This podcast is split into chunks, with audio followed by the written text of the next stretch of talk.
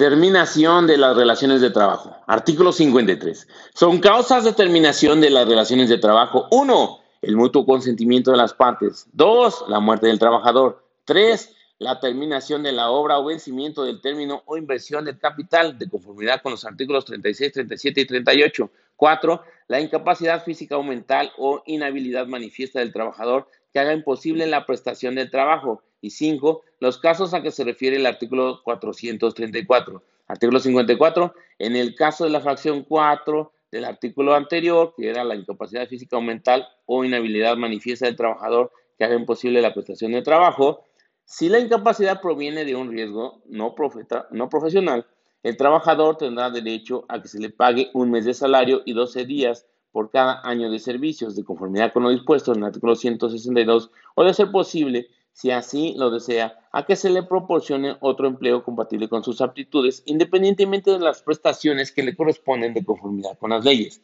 Artículo 55. Si en el juicio correspondiente no comprueba el patrón las causas de la terminación, tendrá el trabajador los derechos consignados en el artículo 48.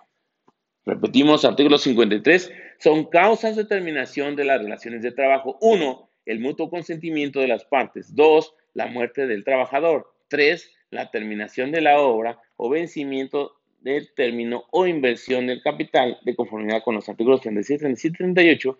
Cuatro, la incapacidad física o mental o inhabilidad manifiesta del trabajador que haga imposible la prestación de trabajo. Y cinco, los casos a que se refiere el artículo 434, artículo 55, si en el juicio correspondiente no comprueba el patrón las causas de la terminación, tendrá el trabajador los derechos consignados en el artículo 48 y entonces esto fue lo establecido en la Ley Federal del Trabajo respecto de la terminación de las relaciones de trabajo.